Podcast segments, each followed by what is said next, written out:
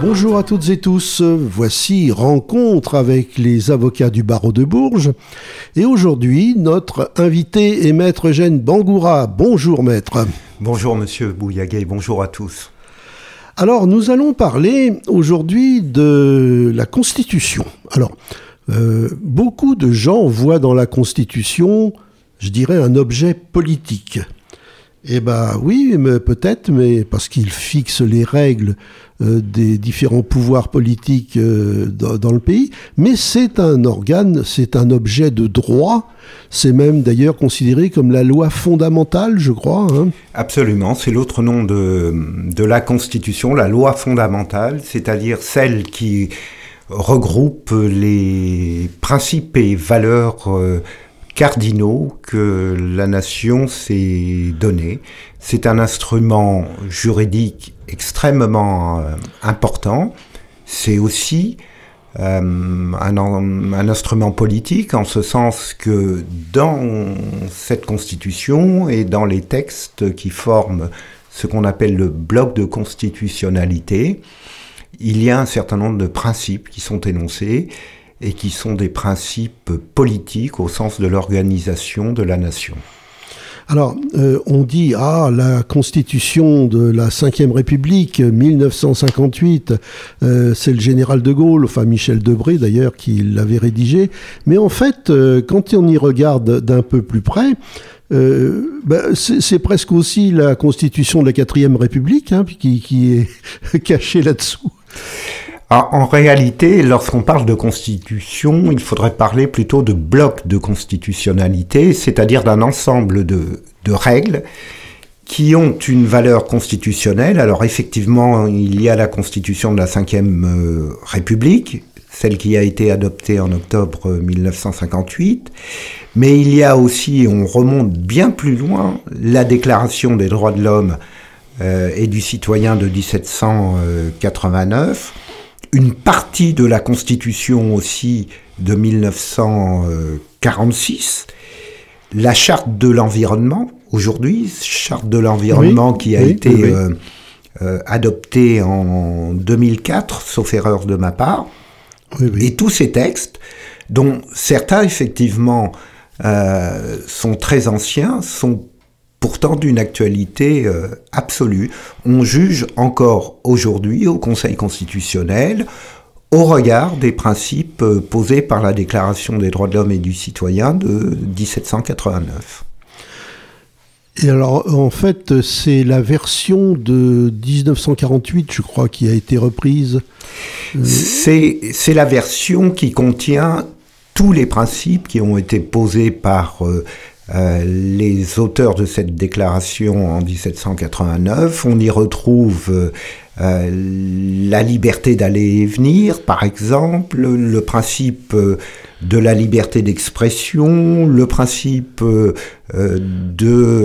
du respect de, de, la vie privée. ce sont vraiment les, les, principes qui ont été dégagés par la réflexion. alors, des philosophes et notamment euh, des Lumières. Et euh, les auteurs de, cette déclaration des droits de l'homme et du citoyen ont euh, créé un corpus de, valeurs qui est mm. toujours, toujours d'actualité aujourd'hui. ce qu'on ne sait pas, c'est que finalement, on, les, on doit ça un petit peu aux, bah, aux Américains. Alors, l'idée, effectivement, de, de, créer euh, un, texte fondateur qui soit euh, comme le réceptacle de, de, valeurs intangibles d'une organisation démocratique, c'est vrai, est apparu aux, États-Unis. Euh, mais c'est le même mouvement de pensée, c'est le même mouvement de pensée qui a effectivement rayonné aux États-Unis et en Occident et plus particulièrement euh, en Europe au, XVIIIe. C'est un petit peu l'héritier de l'habeas corpus du, de la Renaissance en Angleterre. Et alors donc, ce qui est curieux, c'est que lorsque alors je, me mets à la place des lycéens qui apprennent ça peut-être, enfin j'espère du moins. Euh, la, la, Constitution, il y a marqué référence à, bloc, machin, euh, truc, et mais on, ne les lit pas. Il faut se référer à un autre texte pour les lire. Et ça, c'est c'est un petit peu troublant parce que ce qu'on voit quand on cherche constitution euh, euh, sur Internet, c'est ce que font tous les jeunes maintenant, hein, ce qu'ils voient, c'est les pouvoirs du président de la République, du Parlement, de ceci, cela. Mais par exemple, le fait que la France soit une république sociale et laïque, eh ben, il faut aller le chercher loin, celui-là. Hein. Alors, il faut aller le, chercher dans, dans ces règles euh, qui, qui, forment le bloc de constitutionnalité. Et dans ce bloc de constitutionnalité, il y a à la fois des textes techniques et des affirmations de principes et de valeurs. Je pense néanmoins que c'est compliqué de considérer qu'il n'y a aucun rapport entre les règles techniques et l'affirmation de, de, valeurs. Un, exemple assez simple. Dans la Constitution de 1958, il est prévu que pour certains domaines qui touchent euh, euh, aux libertés publiques, seule la loi peut intervenir.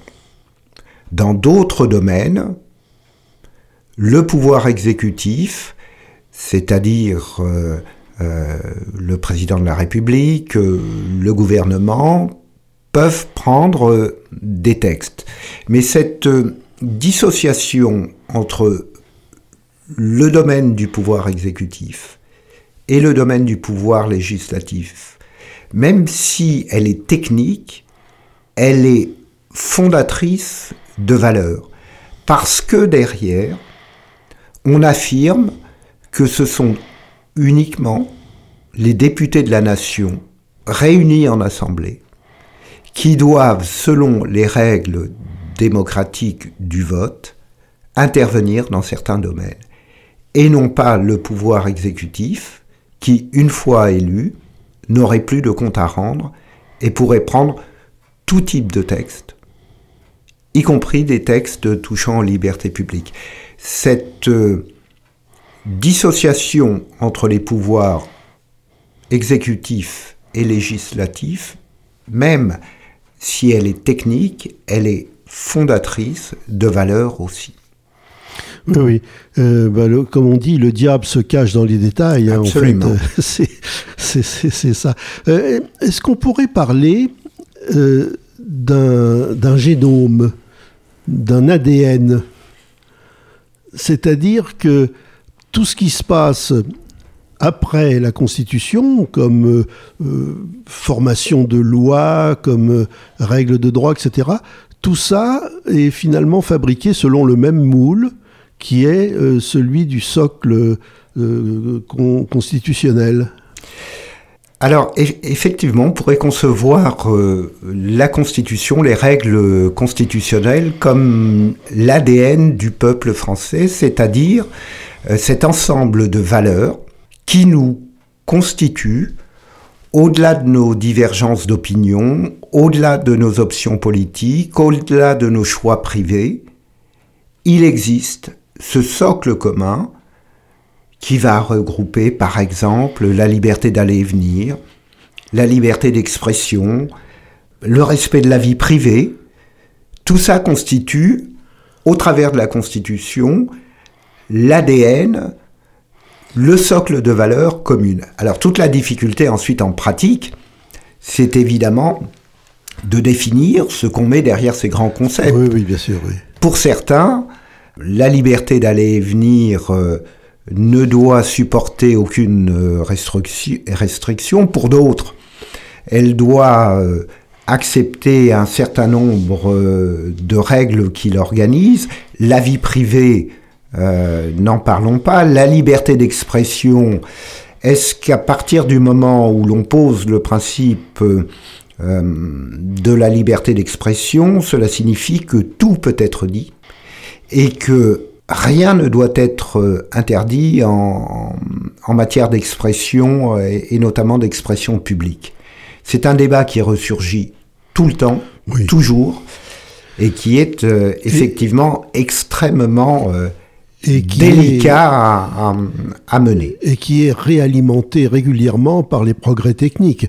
On voit ça maintenant avec les réseaux sociaux et l'anonymat qui y règne et qui fait que euh, on retrouve des choses absolument incroyables. Enfin bon, comme l'affirmation que la Terre est plate. Enfin bon, ça, fait, ça fait de tort à personne, bien entendu. Il y a des affirmations qui relèvent de, de de croyances, si j'ose dire, et qui ne font de mal à personne.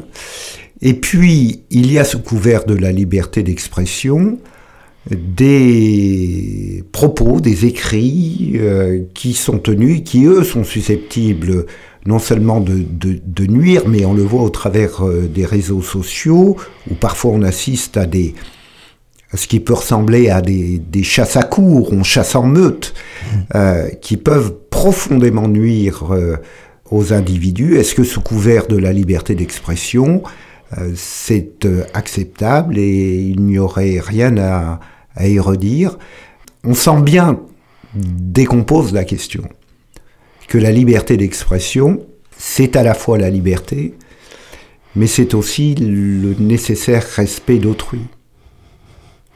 Oui, oui, et puis alors, la liberté d'expression serait un peu naïve de laisser s'exprimer ceux qui sont les ennemis de cette liberté. Ça, c'est toujours le, problème de la démocratie qui ne peut pas tout à fait laisser la liberté à ses ennemis, quoi. C'est toujours cette, euh, cette difficulté que, que Voltaire avait déjà relevée. Il faut favoriser les expressions contraires. Il faut favoriser euh, la possibilité pour ceux qui pensent euh, différemment de vous et même contre vous de, de s'exprimer. Mais jusqu'où? Eh oui. Bon, alors, voilà donc pour euh, ce, cette boîte de Pandore, presque de, de valeurs constitutionnelles. Et alors, pour veiller à ce que toute l'activité politique, c'est-à-dire euh, la politique, euh, in fine, c'est quand même beaucoup de fabriquer des lois. Hein. Euh, les députés sont là pour ça. Et il y a le Conseil constitutionnel qui surveille que toute l'activité politique reste comprise dans ce, bloc de valeurs qui est notre loi fondamentale. Euh, le Conseil constitutionnel, c'est récemment, on en a parlé un petit peu comme de la Cour euh, suprême de justice américaine. Ça n'a rien à voir, bien entendu. Mais le, les juges du Conseil constitutionnel, ce sont des juges. Hein. Absolument, oui, ce sont des juges qui... Certains peuvent d'ailleurs n'avoir jamais fait une once de droit, mais ce sont des juges. Euh, et ils sont nommés par tout un tas d'institutions, le président de la République, le président de la, de la Chambre des députés, le président du Sénat. Euh, je ne sais plus s'il y en a un autre, je crois pas. La Cour de cassation, non? Non, non, non, non, non, Ce sont des autorités euh, euh, politiques. Politiques. Voilà, d'accord. Donc c'est de la justice indépendante du politique, mais nommée par lui. Mais pourquoi pas hein Alors, ce Conseil constitutionnel, il peut être saisi de deux façons. Soit par les, chambres législatives, soit beaucoup plus tard, a posteriori, par le principe de la question préalable de constitutionnalité. Alors, euh, bah, vous êtes en plein dedans, puisque euh, il y a, assez récemment, vous en avez défendu une auprès du Conseil constitutionnel. Alors expliquez-nous ce que c'est, qui est d'ailleurs euh, un exemple de modification de la Constitution, euh, cette, euh, cette disposition. On, a dit tout à l'heure que la Constitution, le bloc de constitutionnalité, c'était le réceptacle de, valeurs dont on considérait que la nation s'était dotée depuis la Déclaration des droits de l'homme et du citoyen de 1789 jusqu'à la Charte de l'environnement de, de 2004. Lorsque l'on pose des principes et valeurs, il est certain que si il n'existe aucune institution capable de vérifier le, respect de ces principes et valeurs, c'est à peu près un, coup d'épée dans l'eau. le, Conseil constitutionnel a pour tâche unique de vérifier que la législation qui est euh, adoptée par le Parlement, c'est-à-dire par les députés, par les sénateurs, est conforme à ce bloc de principes et, et de valeurs. Alors il y a deux manières d'opérer ce contrôle. Il y a ce qu'on appelle un contrôle préalable, c'est-à-dire qu'au moment où la loi est votée, avant qu'elle entre en vigueur, un certain nombre d'autorités politiques, un certain nombre de parlementaires rassemblés ont la possibilité de saisir le Conseil constitutionnel en lui disant mais regardez donc euh, ce qui a été voté. Alors généralement c'est l'opposition qui fait cela, évidemment c'est pas euh, le c'est pas la partie euh, politique qui a qui a voté ce texte. L'opposition saisit le Conseil constitutionnel en lui disant que pensez-vous de ce texte? Est-il conforme à nos principes et à nos valeurs? C'est ce qu'on appelle le contrôle préalable de constitutionnalité. Si le Conseil constitutionnel dit niet, le texte, bien que voté par les parlementaires, ne pourra pas entrer en vigueur. Et puis, comme ce contrôle préalable n'est pas obligatoire. Il y a des textes qui sont votés, qui entrent en vigueur sans que le Conseil constitutionnel n'ait eu à les examiner. Il y a quelques années, on a créé effectivement par une modification euh, de valeur constitutionnelle la QPC, c'est-à-dire la question prioritaire de constitutionnalité. C'est prioritaire ou préalable? Prioritaire et, Et, je vais vous, vous dire pourquoi. L'application, finalement, on est assez simple. Elle est à la disposition de chacun des citoyens. Dans un procès quelconque, lorsque l'on oppose à un citoyen un texte de loi qui est entré en vigueur, avant même d'appliquer ce texte, les citoyens peuvent dire mais attendez, ce texte-là que vous m'opposez, il n'a pas été examiné par le Conseil constitutionnel avant son entrée en vigueur, et moi je considère, pour telle et telle raison, qu'il euh, porte atteinte euh, au respect de la vie privée, qu'il porte atteinte à la liberté d'expression, qu'il porte atteinte à d'autres euh, à d'autres valeurs. Euh, excusez-moi, une petite question préalable. Si jamais le Conseil constitutionnel s'est déjà prononcé de manière préalable, comme vous dites, là, il ne peut pas être à nouveau ressaisi. Il ne peut pas être ressaisi. Si le Conseil constitutionnel a déjà examiné la disposition en question avant son entrée en vigueur, qu'il a jugé qu'elle était conforme à la Constitution, il ne peut pas être ressaisi, sauf, sauf évolution particulière euh, des circonstances ou des conditions d'application de ce texte, mais le principe est qu'a priori, si le texte a déjà été validé préalablement par le Conseil constitutionnel, il ne peut pas euh, être ressaisi au, travers des, de la QPC.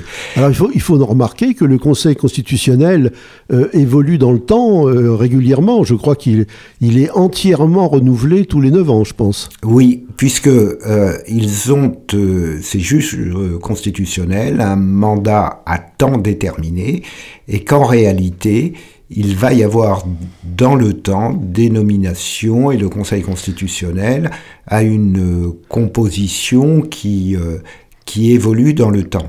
Alors il pourrait y avoir la tentation euh, de se dire, tiens, le Conseil constitutionnel s'était prononcé il y a dix ans, est-il toujours du même avis? Eh bien c'est insuffisant pour ressaisir le Conseil constitutionnel. Si il n'y a pas d'évolution qui tiennent à l'application de ce texte, des circonstances nouvelles, on ne peut pas euh, ressaisir indéfiniment le, Conseil constitutionnel. Euh, le, plus souvent, au travers des questions prioritaires de constitutionnalité, on soumet au Conseil constitutionnel des textes qui n'ont pas été euh, examinés dans le cadre d'un contrôle préalable. Cette, ce mécanisme, c'est un outil puissant. C'est un outil puissant d'abord dans sa philosophie. Jusque-là, seules des autorités politiques, des parlementaires, pouvaient interroger le Conseil constitutionnel pour lui demander si finalement un texte de loi entrait en vigueur ou qui allait entrer en vigueur était conforme aux principes. Le citoyen n'avait pas cette possibilité-là. Donc il y a un changement puissant euh, de philosophie qui permet, et c'est, me semble-t-il, un progrès de l'état de, droit, qui permet à un citoyen pris dans une affaire euh, judiciaire de soumettre au Conseil constitutionnel ce contrôle qui est un contrôle absolument essentiel. Et alors ça marche bien, ça, ça a du succès. Ça a du succès, ça marche bien et ça permet de faire vivre et de faire vivre vraiment dans la réalité euh, juridique euh, contemporaine des principes dont on pouvait croire que leur euh, ancienneté, que leur inscription au fronton euh, des édifices publics n'avait aucun impact sur la vie quotidienne. Par exemple, sur euh, nombre de nos édifices publics, on retrouve cette devise euh, la liberté, l'égalité et la fraternité. Est-ce que cette devise est vide de sens au quotidien? Le Conseil constitutionnel a eu l'occasion, il n'y a pas si longtemps, de rappeler que la fraternité était un principe constitutionnel qui devait avoir une application concrète. Le cas était le suivant, c'est euh, un homme qui était poursuivi devant une juridiction pénale.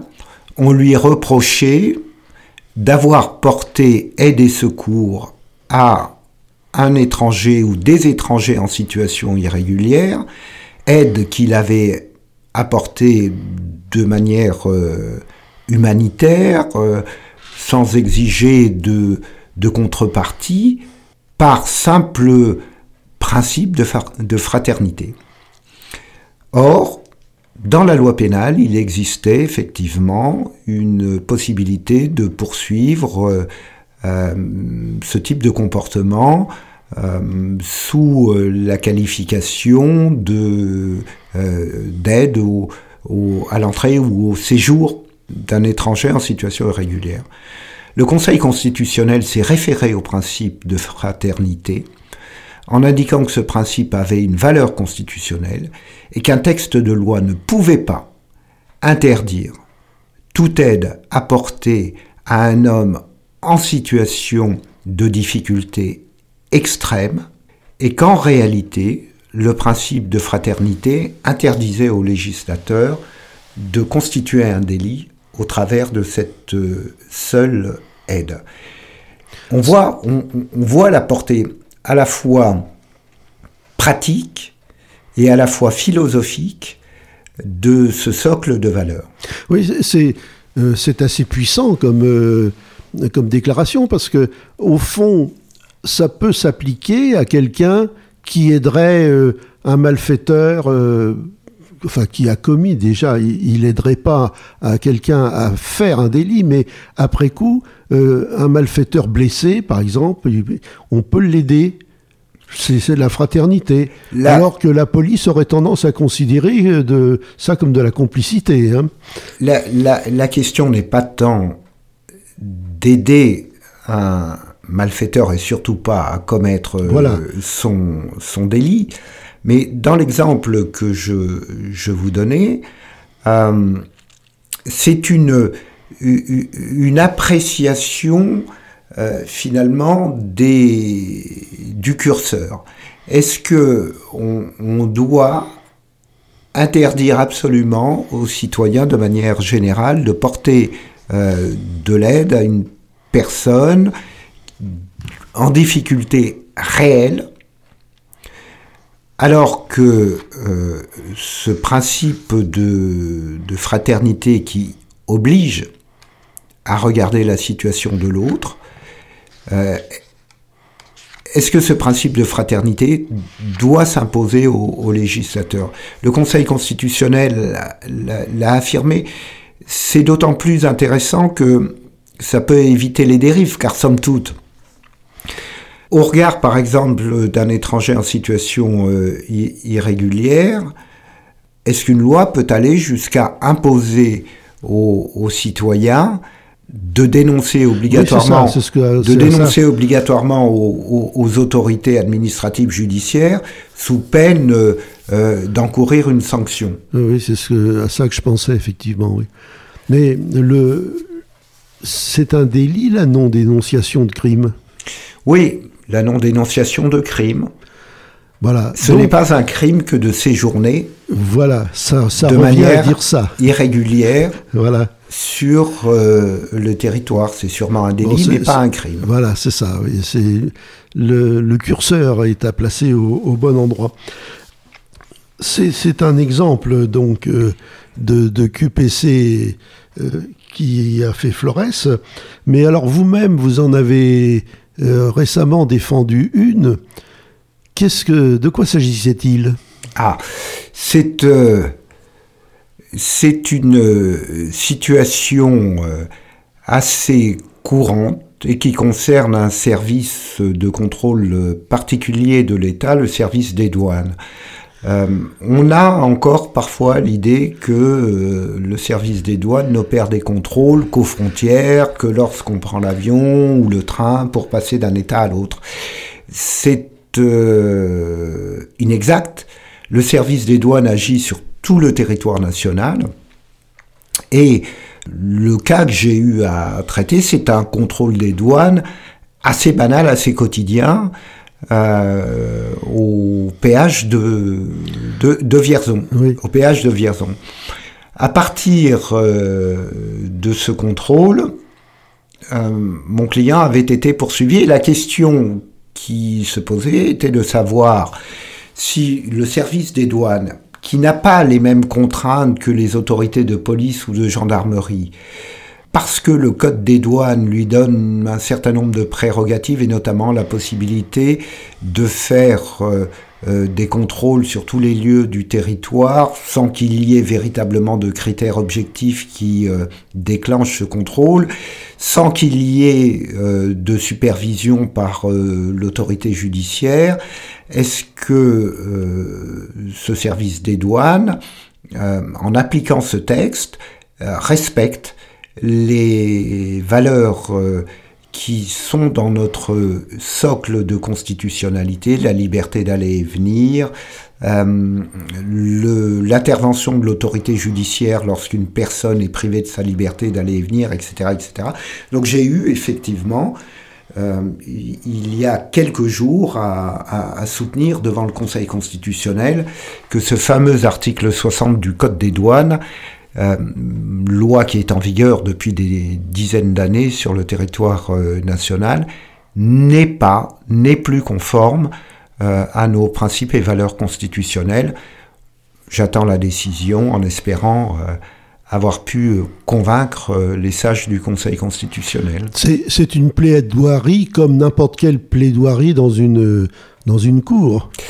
Alors, dans le principe, c'est une plaidoirie comme n'importe quelle plaidoirie dans une cour. L'exercice est un peu particulier. C'est d'abord un exercice écrit, c'est-à-dire que ce qu'attend le Conseil constitutionnel avant le jour de l'audience, c'est que vous lui fassiez parvenir des observations écrites, motivées, pour lui dire, par rapport à tel principe, à telle valeur euh, constitutionnelle, je considère que ce texte de loi est contraire à la Constitution.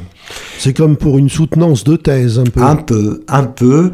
Euh, et lorsque vous avez déposé euh, ces, euh, cette argumentation, le Premier ministre ou la Première ministre euh, aujourd'hui, puisque euh, c'est l'adversaire, entre guillemets, désigné devant le Conseil constitutionnel, explique, euh, elle, que non, non, tout va bien, que ce texte de loi est conforme à la Constitution, et le débat a lieu ensuite oralement devant le Conseil constitutionnel, où vous devez expliquer dans un temps contraint pourquoi vous considérez qu'il y a une difficulté. Vous n'aviez pas déjà fait ça euh, dans un autre cas? Si, si, si, il m'est arrivé de...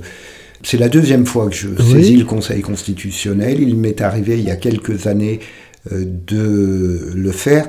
Quand je saisis le Conseil constitutionnel, euh, quand je dis je saisis le Conseil constitutionnel, l'expression est abusive. Oui, oui. Parce que euh, je dois en réalité d'abord saisir la juridiction devant laquelle euh, je suis. Là, il s'agissait du tribunal correctionnel de, Bourges qui a considéré que la question euh, qui était posée pour euh, mon client n'était peut-être pas dénuée d'intérêt et qui donc l'a transmise à la chambre criminelle de la Cour de cassation et c'est la chambre criminelle qui ensuite saisit, si elle le souhaite, le Conseil constitutionnel. Donc vous voyez, c'est aussi un parcours d'obstacles. On ne va pas au Conseil constitutionnel quand on l'a décidé et comme on l'a décidé. Oui, bien sûr, bien sûr. Oui, Et euh, dites-moi, euh, si c'est un, conflit qui relève du des tribunaux administratifs, euh, comment que ça se passe dans ce cas-là? La règle est identique. Si vous, avez, si vous avez un litige de nature administrative et que euh, devant la juridiction administrative, vous estimez qu'un texte de loi est de nature euh, à porter atteinte aux, principes et, valeurs euh, fondamentales contenues dans la Constitution, le processus est identique. D'accord sauf que là, au lieu que ce soit la Cour de cassation qui euh, agisse en dernier ressort, c'est le, le Conseil d'État. C'est le Conseil d'État qui, qui, transmettra éventuellement au, Conseil constitutionnel. D'accord. Bon, alors, euh, le Conseil constitutionnel, c'est une chose, mais au-dessus de lui, il y a encore euh, d'autres choses.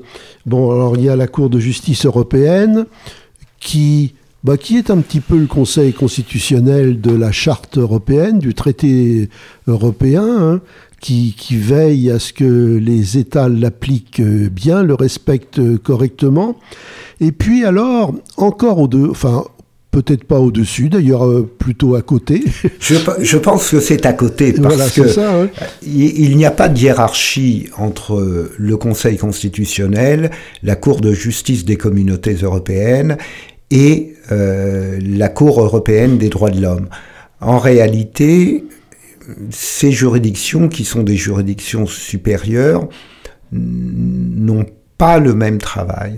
Parce que surtout, euh, ces juridictions jugent euh, chacune en fonction de textes qui sont différents, qui peuvent se recouper dans les principes et valeurs, dans les principes et valeurs protégés mais qui ne sont pas les mêmes.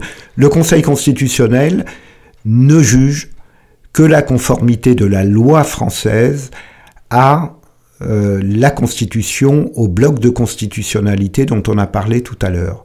La Cour européenne de sauvegarde des droits de l'homme est en charge d'appliquer la Convention européenne et elle euh, vérifie la conformité de la loi française à la Convention européenne de sauvegarde des droits de l'homme, ce que le Conseil constitutionnel ne peut pas faire. D'accord, oui, oui, effectivement.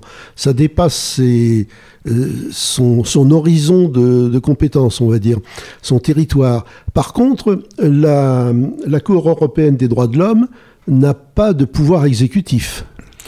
Alors, c'est une juridiction qui n'a pas de pouvoir direct sur le territoire national, mais, mais les décisions qu'elle rende s'appliquent directement dans le territoire de chacun des États membres. En réalité, ça découle de la force du traité européen. On considère qu'un certain nombre de textes européens, et on le sait, parce que c'est devenu le quotidien euh, pour, euh, euh, pour tous les citoyens des États membres, un certain nombre de textes européens ont ce qu'on appelle un effet direct sur le territoire des États membres. Ces textes européens n'ont pas besoin d'être traduits par une loi française pour s'appliquer. Ah bon? Ainsi, la Convention européenne de sauvegarde des droits de l'homme, qui comprend un certain nombre de principes et valeurs, s'applique directement en France, comme elle s'applique directement dans les autres États qui y sont partis. Et le premier juge, celui qui le premier doit mettre en application ces principes, c'est le juge français c'est le juge italien. Ils ont la charge d'appliquer directement ce corpus de règles, bien qu'il s'agisse de, de règles européennes. Et en fonction de cette règle, lorsque la Cour européenne considère que telle disposition de la Convention européenne des droits de l'homme doit être entendue de telle manière, elle le juge au travers d'arrêts, au travers de décisions, eh bien ça redescend de cette manière-là vers le juge français qui doit tenir compte de cette interprétation. Alors, il, peut y avoir un conflit entre la, loi française et, le dit de cette euh, Cour européenne des droits de l'homme. Le juge, il doit être embêté parfois, non? Il est sûrement embêté, mais le plus embêté, c'est à mon avis euh, l'État français plutôt que le juge. Pourquoi? Parce que le juge français, comme les autres juges nationaux, ont un devoir qui est dicté par la force de la loi européenne. Ce texte européen a une valeur supérieure à la loi française. Donc le juge français n'a qu'un devoir, si la loi française contredit le texte européen et l'interprétation qui en a été faite par euh, la Cour européenne des droits de l'homme, le juge français doit laisser inappliquer, doit écarter la loi française au profit du texte européen, de son interprétation. La difficulté, elle est alors pour l'État, l'État au sens large, qui est celui qui a produit la norme française, et qui se trouve mis en porte-à-faux avec... Euh, Alors en principe, il doit revoir sa copie. Absolument. D'ailleurs, euh, pour le Conseil constitutionnel, c'est la même chose. Hein. Euh, oui, si, absolument. Une, si une QPC est acceptée, la loi doit être modifiée. La loi doit être... ou éventuellement abrogée en attendant. La, la, loi doit être abrogée, modifiée, parce que par définition, on l'a jugé contraire à ce socle de principes et de, valeurs dont on parlait tout à l'heure. Curieusement, euh, récemment, la Cour européenne des droits de l'homme a critiqué euh, l'attitude française envers les, les familles euh, de de djihadistes syriens euh, euh, qui vivent dans, des camps qui sont abandonnés de tous, et qui, mais qui ont quand même la nationalité française théoriquement, et que la France refuse plus ou moins de rapatrier d'une manière systématique. C'est un petit peu la même chose que le refus de pénaliser l'aide, enfin une, forme de fraternité envers des, des, gens qui entrent sur le territoire national finalement, euh, la, loi française en matière de nationalité est souvent épinglée par euh, ces instances internationales. D'ailleurs, l'ONU a fait aussi euh, une réflexion en ce sens, je crois. Ce qui était, ou ce qui est en jeu dans cette affaire, à l'initiative d'ailleurs d'un certain nombre de citoyens français qui sont les grands-parents d'enfants euh, détenus dans des, dans des camps au Moyen-Orient, enfants de, de, de, parents euh, qui ont opté pour, euh, pour le, le, le, djihad, ce qui était soutenu par ses grands-parents, c'est que ces enfants dont on sait qu'ils ont entre quelques mois et six ans, qui sont des citoyens français, ces enfants doivent bénéficier de la protection de l'État français et doivent être euh, euh, rapatriés sur le territoire national pour être protégés. Alors les parents, pour ceux qui sont encore vivants, parce que pour certains, effectivement, euh, il, y a des parents qui ont, trouvé la mort à l'occasion des, combats sur place. Pour les parents qui auront à répondre devant la justice française, il n'y a, pas de discussion. Mais les enfants qui sont dans ces camps, doivent-ils finalement subir le choix des parents et ne bénéficier d'aucune protection de l'État français? La règle, la règle les, principes euh, qui gouvernent en, France euh, la protection des enfants, c'est que si les parents sont défaillants, l'État doit protéger les enfants. Et c'est euh, une situation dans laquelle on considère ou on a pu considérer que des enfants entre quelques mois et six ans devaient subir jusqu'au bout les conséquences de choix qu'ils n'ont pas fait et qui sont reprochables à leurs parents. Alors chacun peut avoir une opinion sur ce sujet. Je considère moi que c'est intolérable. Je considère moi que c'est euh, une trahison euh, de nos valeurs que de laisser crever ces enfants dans les camps sous prétexte que les parents n'ont pas été à la hauteur de, de leurs devoirs et de leurs choix. Si ces enfants étaient sur le territoire national, quelle qu'ait été la défaillance de leurs parents, ils seraient protégés par l'État.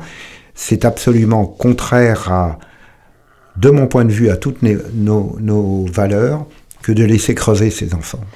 Euh, une petite remarque, pour ceux qui sont vraiment très très jeunes, c'est-à-dire qui sont nés en Syrie, euh, là, ils sont français? Bien sûr. Le, là, c'est pas le droit du sol, là. Bien sûr, le, la nationalité, c'est euh, euh, le droit du sol, mais qui est de plus en plus contesté en France. Mais c'est aussi le droit du sang. Ces enfants qui sont nés de parents français sont de nationalité française. Mmh. Euh, alors, pour en revenir à la, à la Constitution, il y a une, espèce de tendance euh, actuelle euh, de l'enrichir de tout un tas de choses dont on pourrait penser que normalement ça relève plutôt de la loi. Et alors on, a vu par exemple déjà la charte écologique, enfin environnementale. Absolument. C'est inscrit maintenant dans la Constitution. Euh, je ne sais pas si ça a eu beaucoup d'effets encore, mais enfin bon. L'inscription est relativement récente. La charte de l'environnement, elle, euh, elle, date de 2004. Elle a été euh, reconnue comme ayant une valeur constitutionnelle. C'est un premier pas, et c'est un premier pas qui, je pense, est important. Ensuite, il faut que les esprits suivent et que l'application suive. Mais c'est aussi une direction qui est donnée. C'est aussi une direction qui est donnée et qui euh, pose en principe que le souci de l'environnement doit entrer désormais dans les préoccupations du législateur. Alors il faudra certainement, avec le temps, que ce texte prenne toute son ampleur.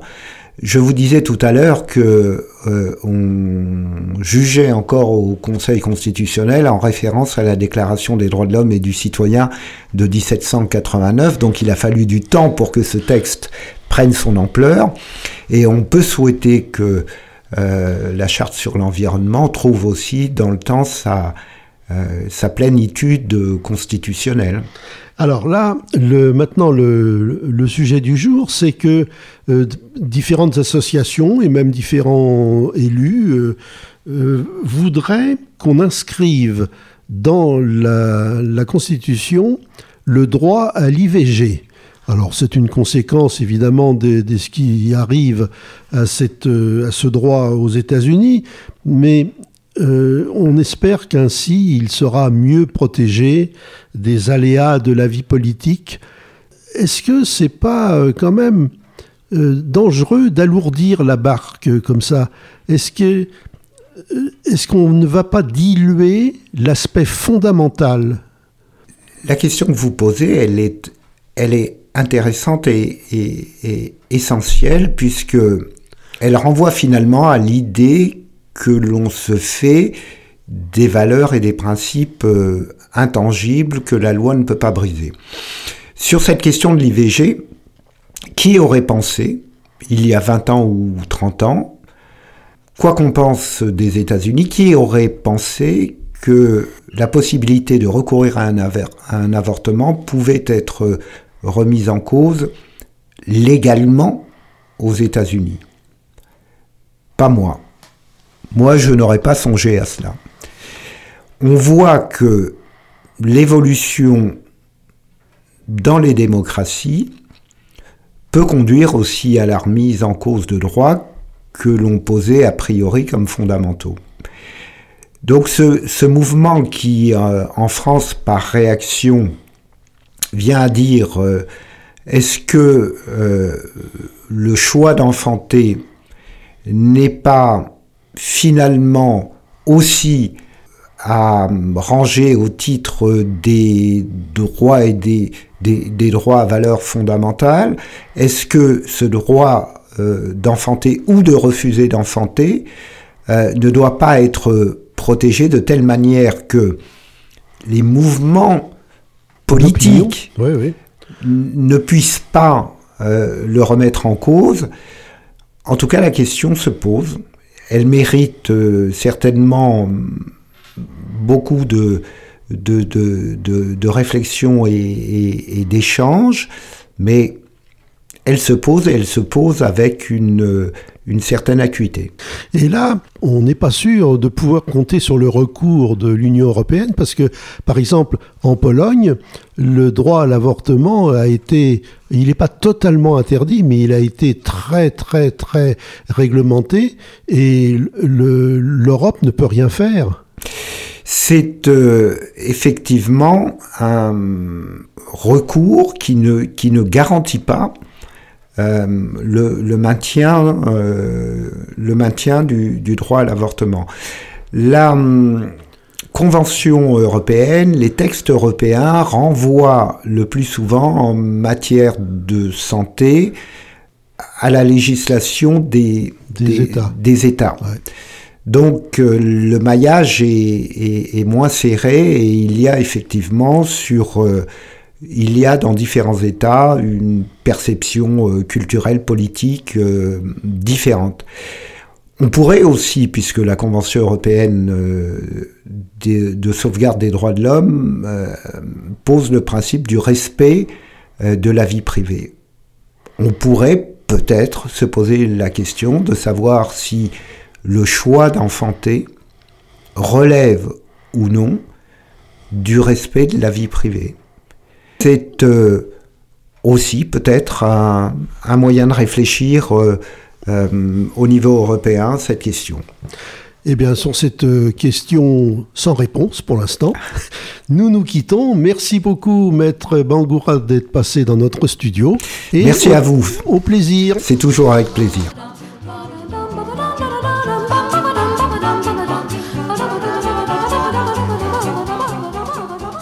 Lors de l'enregistrement de cette émission, le jugement du Conseil constitutionnel quant à la question prioritaire de constitutionnalité soutenue par Maître Bangoura n'avait pas encore été rendu. C'est chose faite maintenant.